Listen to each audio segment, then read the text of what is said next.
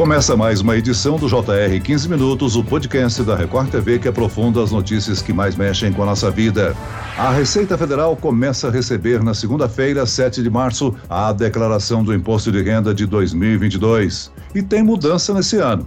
Segundo o próprio órgão, as novidades são para facilitar o processo de declaração e agilizar as entregas. Mas o leão sempre está de olho e já que ninguém deseja cair na malha fina, vamos ficar bem atentos ao que deve ser declarado e não perder o prazo. Para tirar todas as dúvidas sobre a declaração, eu converso agora com o advogado especialista em imposto de renda da Kroll, Daniel Nogueira. Bem-vindo, doutor. Olá, Celso. Um prazer falar novamente com você e com todos que nos ouvem. E quem nos acompanha nessa entrevista é o repórter da Record TV em Mato Grosso do Sul, William Franco. William, qual o prazo de declaração desse ano? Oi, Celso. Pois é, essa foi a principal mudança. Começa hoje, segunda-feira, dia 7 de março, e vai até 29 de abril, às 23h59, pelo horário de Brasília. Então, nós temos aí dois meses de prazo. Mas, mesmo com esse prazo estendido, é impressionante que muita gente ainda deixa para a última hora e até perde o prazo. Então, eu já começo perguntando para o doutor Daniel, ele já explicando para a gente quem precisa fazer essa declaração, doutor. Sim, William, as premissas continuam as mesmas, né? Quem ganhou um valor igual ou maior que R$ 28.559,70 em 2021, isso em relação a rendimentos tributáveis, né, que são salário, aposentadoria, aluguéis, entre outros. Quem possuía até 31 de dezembro de 2021 bens com valor superior a 300 mil reais, também é obrigado a enviar a sua declaração. E ainda quem recebeu rendimentos isentos ou não tributáveis com valor superior a 40 mil reais, que aí basicamente são rendimentos com indenização trabalhista, rendimento de poupança, dividendos, entre outros. Agora, doutor Daniel, o Brasil encerrou o ano de 2021 com um recorde de endividados, segundo a Confederação Nacional do Comércio. Quase 71% das famílias, em média, possuem alguma dívida. Se não declarar, a malha fina pode aumentar ainda mais esse endividamento. E ainda por cima, se declarar cedo, recebe a restituição também mais cedo, né? Agora, para quem não está acostumado ou está declarando pela primeira vez, o que acontece quando você não declara o imposto ou declara incorretamente?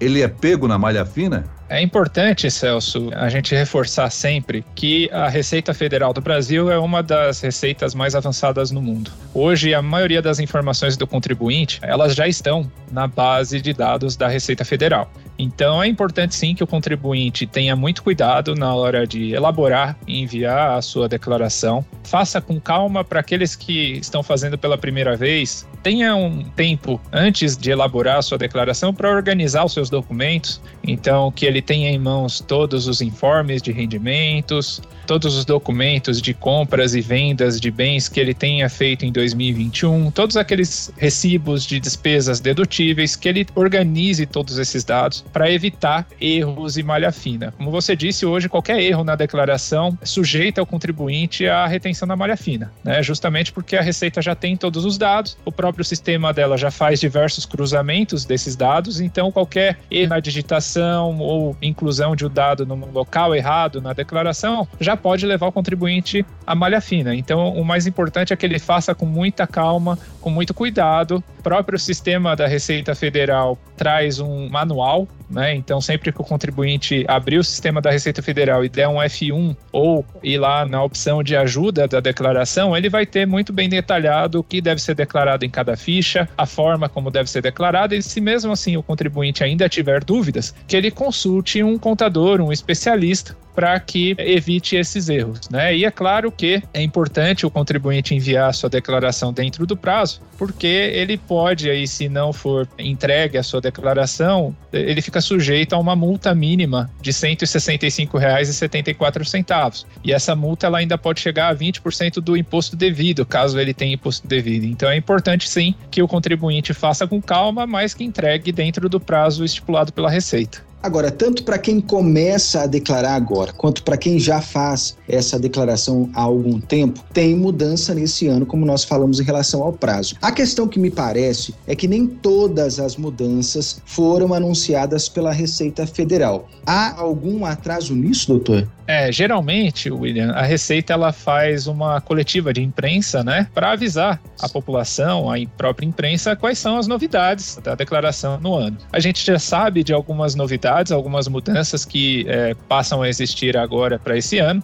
mas de qualquer forma podem haver outras que ainda não foram informadas pela Receita sim. Ela está um pouco atrasada em relação a essa coletiva. Nós temos que explicar exatamente o que é a declaração pré-preenchida, né, doutor? Ela estará disponível a partir do dia 15 de março. Precisa ter uma conta nos níveis ouro ou prata no portal gov.br. O que seria isso, hein? Isso, Celso. Essa é uma das novidades para esse ano. A Receita, até 2020, ela permitia que o contribuinte tivesse acesso à declaração pré-preenchida, que, como eu disse, ela já tem uma série de dados na sua base, né? Então, ela mesmo já manda para o contribuinte uma espécie de declaração pré-preenchida. Mas até 2020, o contribuinte ele precisava ter um certificado digital para ter acesso a essa declaração pré-preenchida. E de 2021 para cá, a Receita vem aprimorando isso, né? Então, hoje, com esse cadastro no site gov.br, o contribuinte ele já pode ter acesso à sua declaração pré-preenchida e ele precisa sim ter esses níveis prata ou ouro para ter acesso a esses dados. Basicamente, o que ele precisa é fazer a certificação via alguns procedimentos que a Receita exige lá nesse próprio site para comprovar que o contribuinte é ele mesmo, para liberar o acesso a esses dados para esse contribuinte. Basicamente, ele vai ter que dar informações dele via conta corrente, via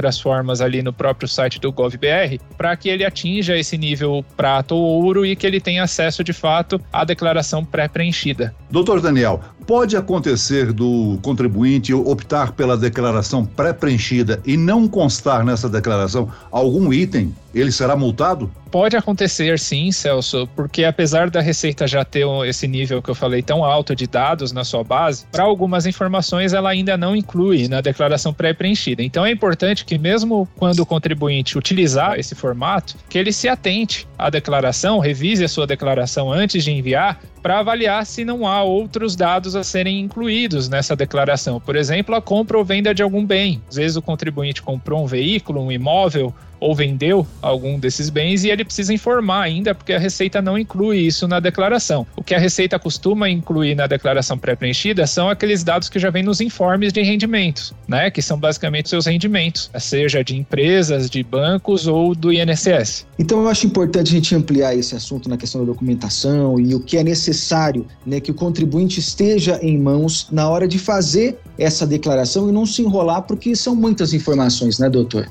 É verdade, William. São muitas informações. É importante sim que o contribuinte ele tenha, como eu disse, esse tempo de se organizar. É importante que ele obtenha todos os informes de rendimentos, que seja de instituições financeiras, de bancos, ou seja da empresa que o contribuinte eventualmente trabalhe, do próprio INSS. Tudo isso é, já está disponibilizado, seja via correios, né? Muitas pessoas, muitos contribuintes receberam já o informe em casa, ou seja também nos sites, seja dos bancos ou da própria empresa muitas vezes entrando em contato com o RH, o contribuinte consegue esses informes de rendimento e é importante que ele tenha todos esses documentos em mãos. Além disso, ele precisa, como eu disse, ter todos os dados relativos a compras ou vendas de bens. Então, se o contribuinte comprou um veículo ou um imóvel, é importante que ele tenha esses documentos em mãos também. Os recibos de despesas dedutíveis, né, que são basicamente aquelas com educação, despesas médicas, muito importante. Então, que ele tenha todos esses dados, esses documentos em mãos, para depois sim se preocupar,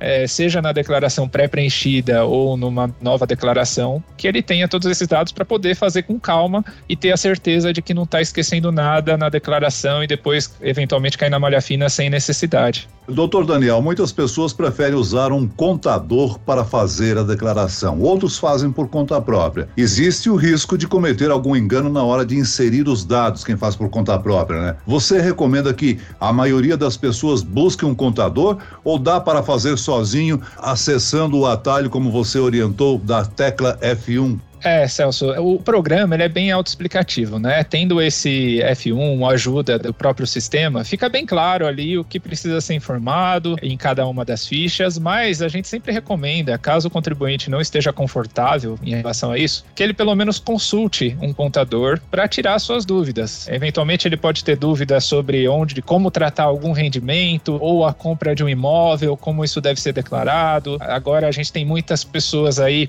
no mercado de criptoativos que também é uma novidade e precisa ser declarado. Então é importante sim que o contribuinte, caso tenha dúvidas, mesmo com a ajuda do próprio sistema da declaração, que ele consulte um especialista para evitar a malha fina. É bom a gente orientar o nosso ouvinte que o programa está disponível para a plataforma Windows, iOS, que é da Apple, né? E também para Linux, isso no computador. E aplicativos que podem ser utilizados num tablet ou no celular também, né?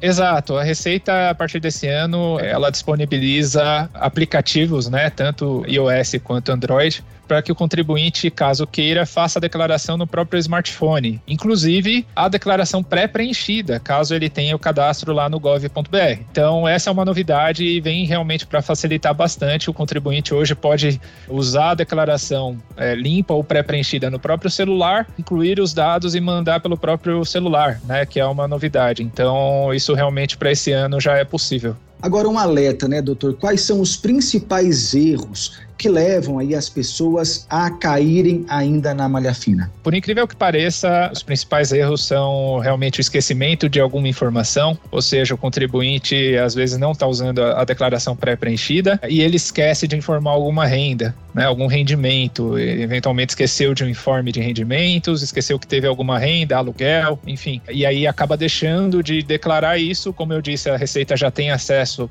a muitos dados, a Receita cruza e o contribuinte acaba caindo da malha fina. Além disso, nós ainda temos aqui no Brasil muitos erros em relação à digitação. Como muitos dados são digitados né, na declaração, uma simples inversão de números já pode causar algum problema para o contribuinte. Então, isso é um erro bem comum, infelizmente, nas nossas declarações aqui no Brasil. Doutor Daniel, uma grande mudança para o imposto de renda no ano passado foi a devolução do chamado auxílio emergencial. Isso foi, inclusive, um assunto muito discutido entre aqueles que não sabiam que o benefício precisava ser declarado. E nesse ano, é preciso declarar? É preciso declarar, sim, Celso, porque o auxílio emergencial ele é tratado pela Receita como um rendimento tributável. Então, o contribuinte precisa informar, sim, esse auxílio que eventualmente tenha recebido e, inclusive, tratá-lo como rendimento tributável numa ficha específica da declaração de rendas tributáveis. Eu falei no início, quanto mais cedo o contribuinte declara o imposto de renda, mais cedo ele recebe a restituição. Agora, o que é essa restituição e por que o dinheiro volta ao contribuinte, hein, doutor? Exato. A declaração entregue agora, ela é chamada declaração de ajuste anual, porque é, basicamente o contribuinte informa nessa declaração todas as rendas que ele teve e informa também despesas que eventualmente ele tenha tido e que são dedutíveis para a base do imposto de renda. Então, quando o contribuinte informa tudo isso nessa declaração, o próprio sistema calcula se o contribuinte recolheu tudo o que ele recolheu e mesmo assim ele tem despesas, então o sistema faz esse ajuste e calcula se o contribuinte deveria ainda recolher mais imposto ou receber parte desse imposto que foi recolhido de volta. Então, é por isso que é chamada de ajuste anual, né? A Receita ela faz um cálculo global de tudo o que aconteceu no ano anterior na vida do contribuinte contribuinte, e aí sim ela calcula se o contribuinte recolheu imposto e por ter despesas ele recebe parte desse imposto de volta, ou eventualmente se ele teve alguma outra renda que não foi tributada durante o ano, ele vai ter que recolher ainda mais imposto. É por isso que é chamada de ajuste anual. E sim, quando o contribuinte ele teve aí um recolhimento durante o ano e no ajuste agora anual, na declaração de imposto de renda, fica claro que ele tem uma parcela a ser devolvida, quanto antes ele entregar, antes ele vai receber. É claro que tem ali as preferências, né? As prioridades, idosos, pessoas com algum tipo de deficiência, elas têm prioridade na restituição do imposto de renda, mas fora essas prioridades, recebe a restituição quem entregar primeiro, né? Essa restituição ela será paga em cinco lotes, começando em maio de 2022 e a grande novidade é que o contribuinte poderá realmente receber via Pix essa restituição. Muito bem, nós chegamos ao fim desta edição do 15 Minutos. Eu agradeço a participação e as orientações do advogado especialista em imposto de renda da CROL, Daniel Nogueira. Obrigado, doutor. Obrigado, Celso. Um prazer falar com vocês novamente. E agradeço a presença do repórter da Record TV, William Franco. Obrigado, William. Eu que agradeço, Celso. Estamos sempre à disposição.